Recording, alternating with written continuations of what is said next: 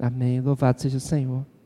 Irmãos, nós vamos estamos num dia importante que é o dia daquelas perguntas, né? Esse exemplo que é o dia que eu gosto de pergunta de que tipo? Quem já aprendeu? As fáceis, tá bom? Elas são as melhores, se bem que tem gente ali que faz umas difíceis. Mas nós vamos ver.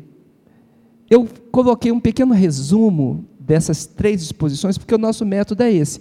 São três exposições e no quarto a gente vai, se reúne e faz um pequeno resumo e dá oportunidade para ver perguntas. Né?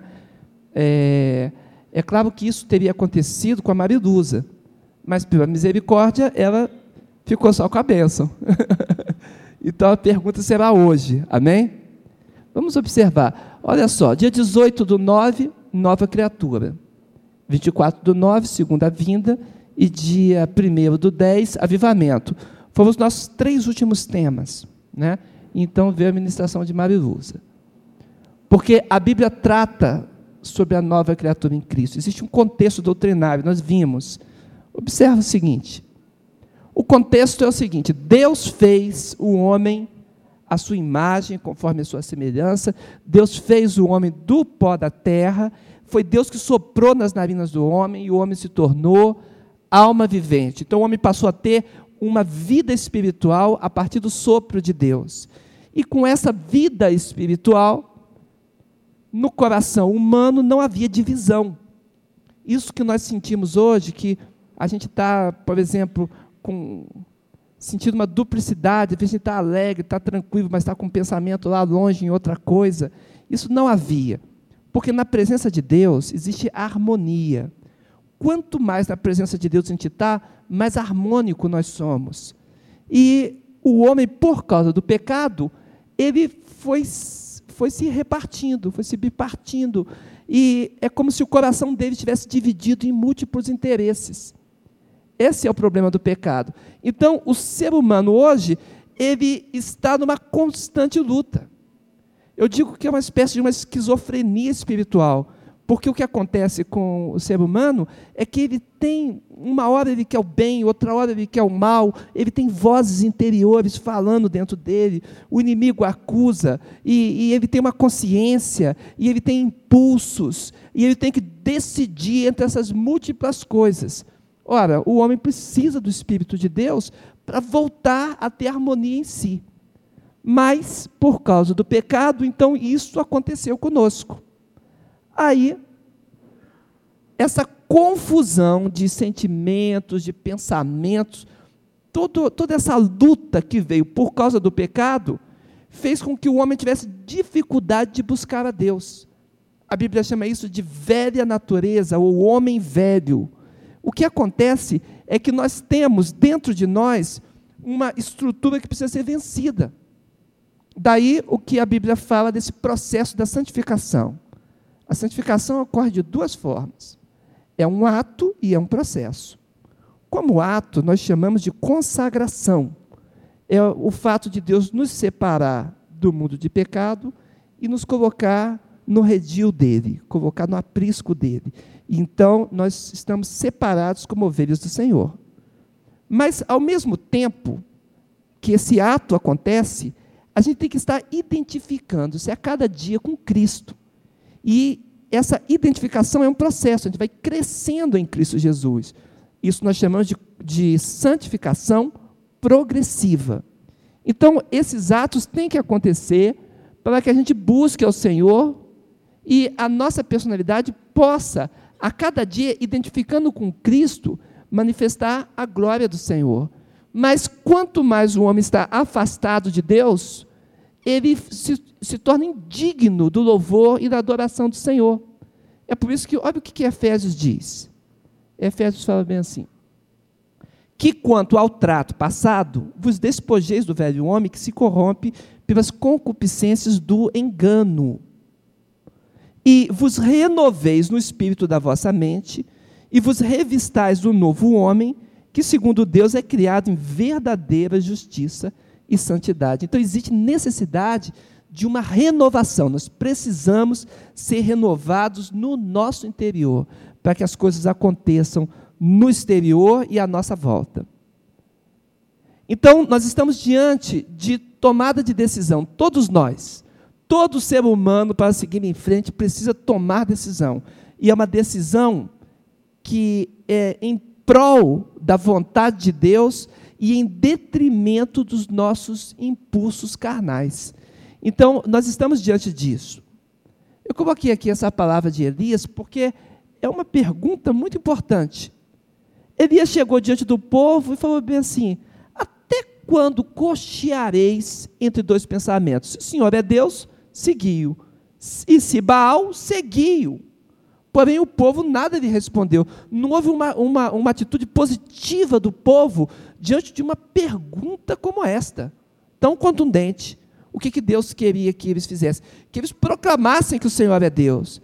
Mas acontece um grande milagre, os irmãos conhecem a história de Elias, e Deus responde do céu, responde com fogo, ele julga aquela situação, e aí o povo se volta a ele. Mas Deus quer, irmãos, que nós, no nosso coração, nós busquemos logo o Senhor e não fiquemos é, numa situação de neutralidade na obra espiritual. Não podemos.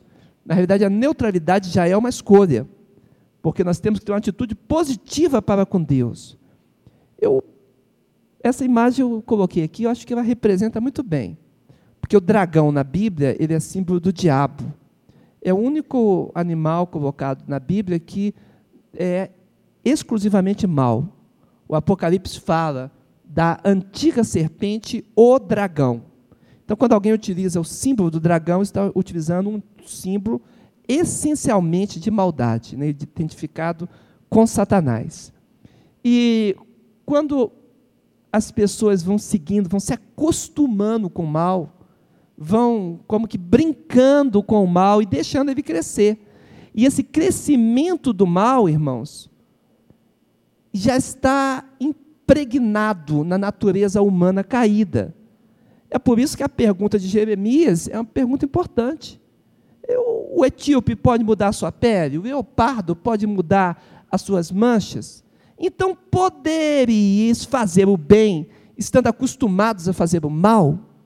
A resposta é: não tem jeito.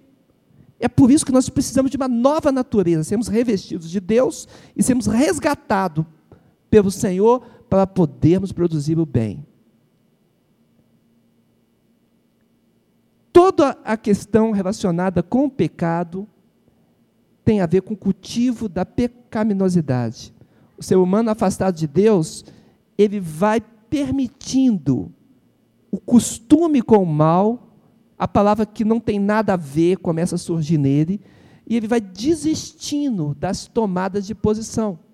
E a quantidade de omissão é tão grande, e o homem vai deixando até por pouca coisa, como diz é, provérbio, até por um pedaço de pão, se houver oportunidade, a pessoa peca. Ela quer tirar vantagem para si, é o egoísmo humano.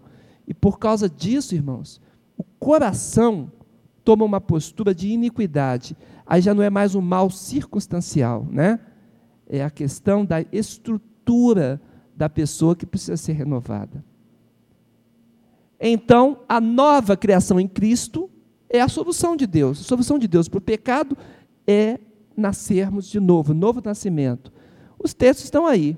Gálatas vai falar sobre a vivificação, é, 1 Coríntios, vivificação em Cristo Jesus. Gálatas vai dizer para nós sermos batizados em Cristo e revestidos de Cristo. E João 1,12 de que é necessário o poder de Deus para que nós sejamos filhos. Se a operação de Deus não acontecer em nós, somos apenas criaturas. A filiação e identidade com Deus, essa identificação, unidade com o Espírito de Deus, é somente através do poder de Deus. Está claro? Sim. Quando falamos da vinda de Cristo, falamos de duas vindas. Na verdade, a Bíblia nos mostra isso. A primeira vinda de Cristo, ele tinha o objetivo de nos resgatar, nos redimir. Jesus veio exclusivamente para morrer pelos nossos pecados. E ele derramou a sua vida na morte para que nós tenhamos a vida dele em nós, para podermos ser vivificados. Mas a Bíblia diz também que ele retornaria. E quando tratamos da segunda vinda, falávamos exatamente disso, que agora ele vem para aqueles que o esperam para a salvação.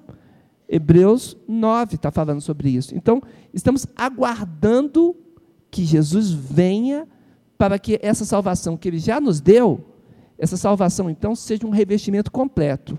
Todo o corpo, alma, espírito, tudo, a estrutura, as lembranças, tudo que nós temos será completamente revestido. O próprio corpo, que é a obra final né, da glorificação, acontecerá nesta obra salvífica completa de Cristo. Então, o que, a Bíblia fala sobre isso?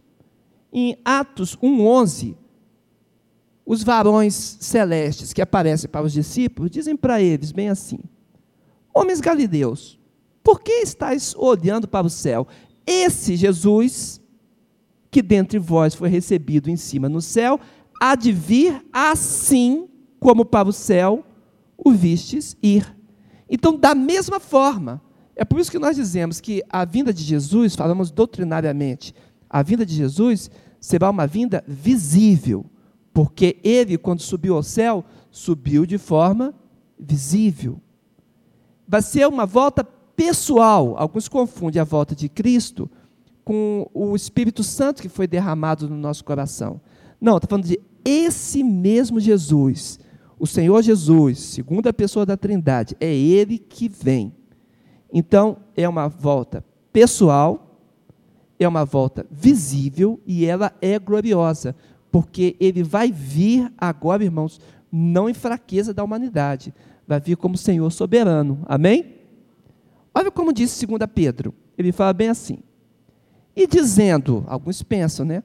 Onde está a promessa de sua vinda? Porque desde que os pais dormiram, todas as coisas permanecem como desde o princípio da criação. Mas o Senhor não retarda a sua promessa, ainda que alguém, alguns a tenham por tardia. Mas o que acontece com Deus então? Por, quê? Por que esses anos estão passando para que Cristo venha? O texto responde: Mas Ele é o quê? Longânimo para conosco, não querendo que alguns se percam, senão que todos venham arrepender-se.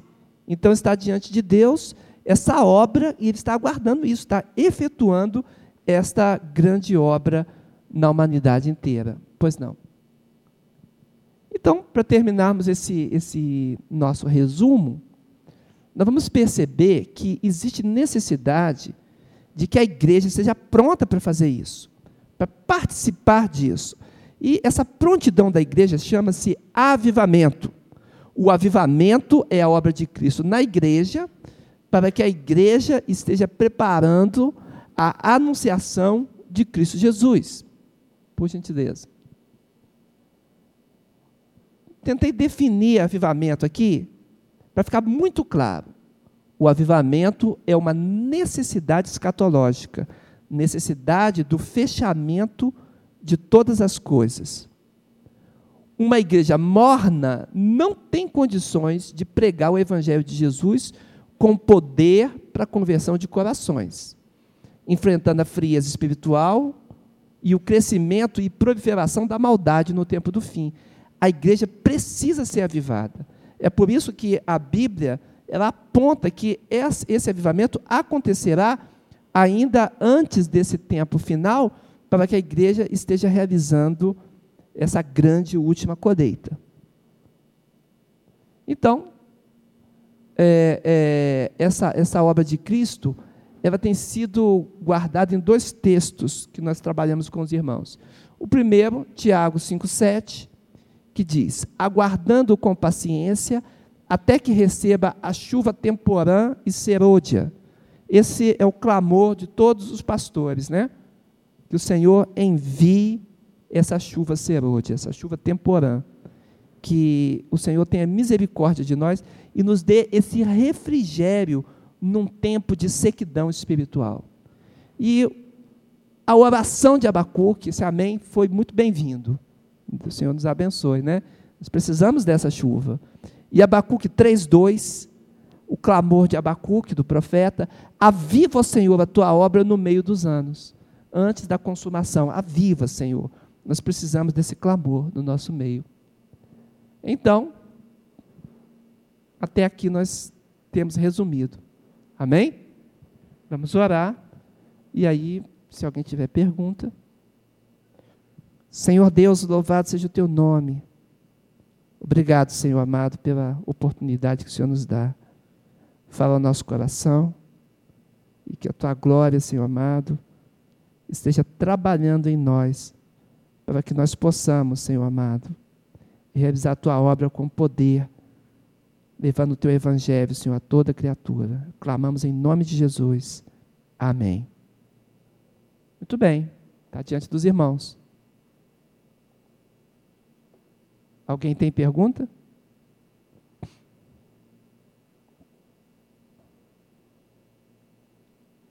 Não? Pois não? Você pode ir até ali? Beth vai nos abençoar.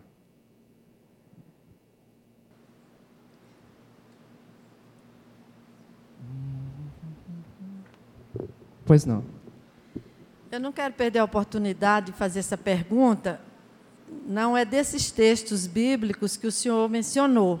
Sim. Mas é a respeito de uma pessoa que é nova criatura. Sim. Então eu tenho dúvida a respeito desse texto e eu gostaria de fazer a pergunta. Pois já, é, irmã. Tá já que ninguém fez tema. nada. Aham. É, Hebreus 6, é, a partir do verso 4. Do, Pois 4 não. do 4 ao 8. É impossível, pois, que aqueles que uma vez foram iluminados e provaram o dom celestial e se tornaram participantes do Espírito Santo e provaram a boa palavra de Deus e os poderes do mundo vindouro e caíram, sim, é impossível outra vez renová-los para arrependimento, visto que, de novo, estão crucificando para si mesmos o Filho de Deus e expondo-o à ignomínia. Na realidade, é só até, até o 6. Sim. Eu gostaria de saber se esse texto significa que a pessoa que é crente, porque aqui está tá bem claro, expõe várias situações, provou inclusive da- da- dos poderes do mundo vindouro. É, se essa pessoa brinca com o pecado, aqui está dizendo que ela não vai ter chance mais nem de se arrepender? É um- uma pergunta muito boa.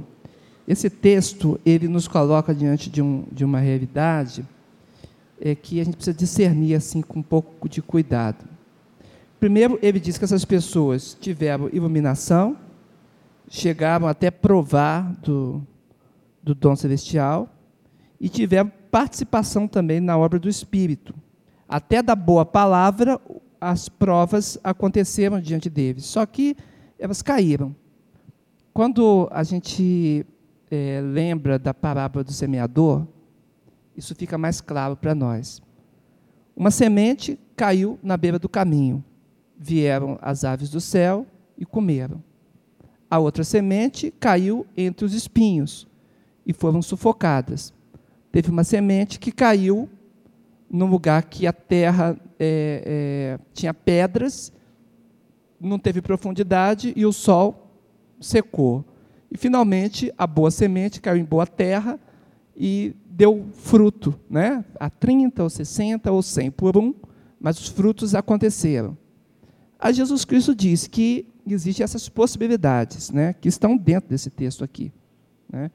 Alguém pode ter até prova da, da boa palavra de Deus, ter prova de Deus e abandonar a Deus? Sim, pode, acontece. É triste, mas acontece. Alguém pode é, até ter iluminação, iluminação na, na, na Bíblia, o sentido dela é o Espírito Santo trazer conhecimento para aquela pessoa a respeito de Deus? Pode. A pessoa pode ser iluminada, ter pleno compreensão das coisas e, mesmo assim, não tomar uma posição perante Deus. E acontece também dessas pessoas é, chegarem a ter essa experiência. O que acontece é que alguém pode, de fato, experimentar, como a Bíblia diz, a raiz chegou até a penetrar a terra, mas não se aprofundou. E diz que os cuidados do mundo secou a plantinha. Então, os frutos mesmo não aconteceram. Até que caiu entre os espinhos, foi sufocados pelos cuidados do mundo, as experiências são, são largas para nós. Né? Nós conhecemos muitos exemplos. O que acontece, irmão, é que se não nascer de novo, se a estrutura dessa pessoa não for modificada através de uma entrega plena a Deus, só vai ficar na superficialidade. Agora, uma pessoa que é transformada por Cristo, raízes profundas, cresce na presença do Senhor, dá frutos, né? fruto do, do, do, do, do Espírito, fruto de salvação, ou como diz João Batista, né? frutos dignos de arrependimento, aí a situação é outra.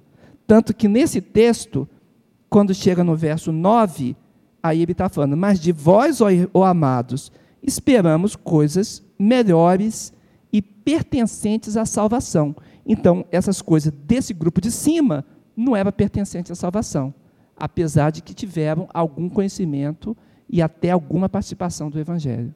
Ok?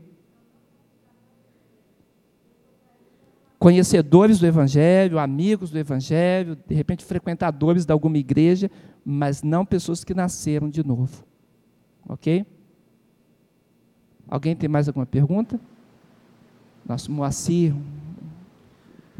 Pastor, é, algumas pessoas fazem confusão entre arrebatamento e segunda vinda de Cristo. Sim. Eu queria que o pastor explicasse a diferença uhum. entre esses dois eventos. Ok. É que quando nós falamos de segunda vinda, nós estamos falando da vinda de Jesus aqui, como foi lido no texto de, de Atos, né? Desta mesma forma que viram, é desta forma que ele vai chegar aqui. Essa chegada de Jesus na segunda vinda dele implica no estabelecimento do reino dele sobre a terra.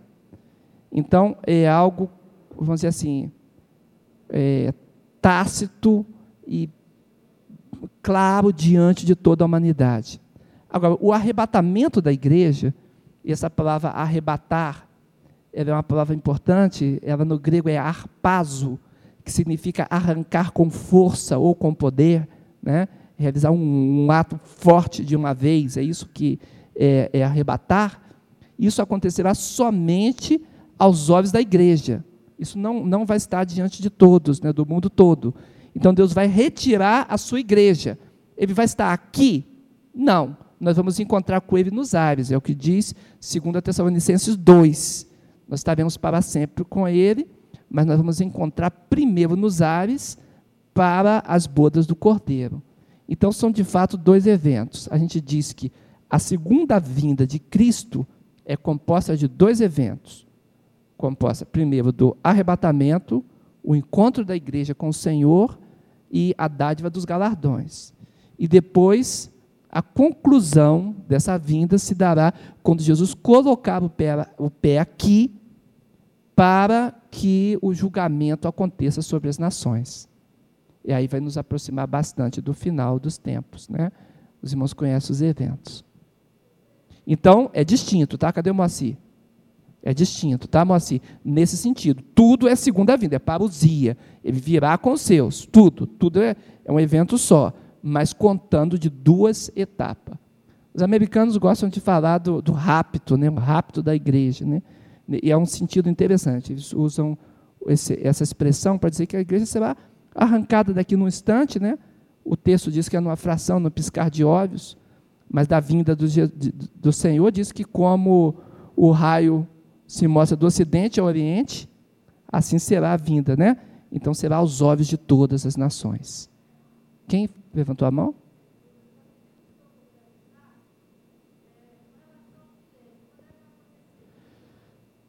Depois da, da vinda de Jesus.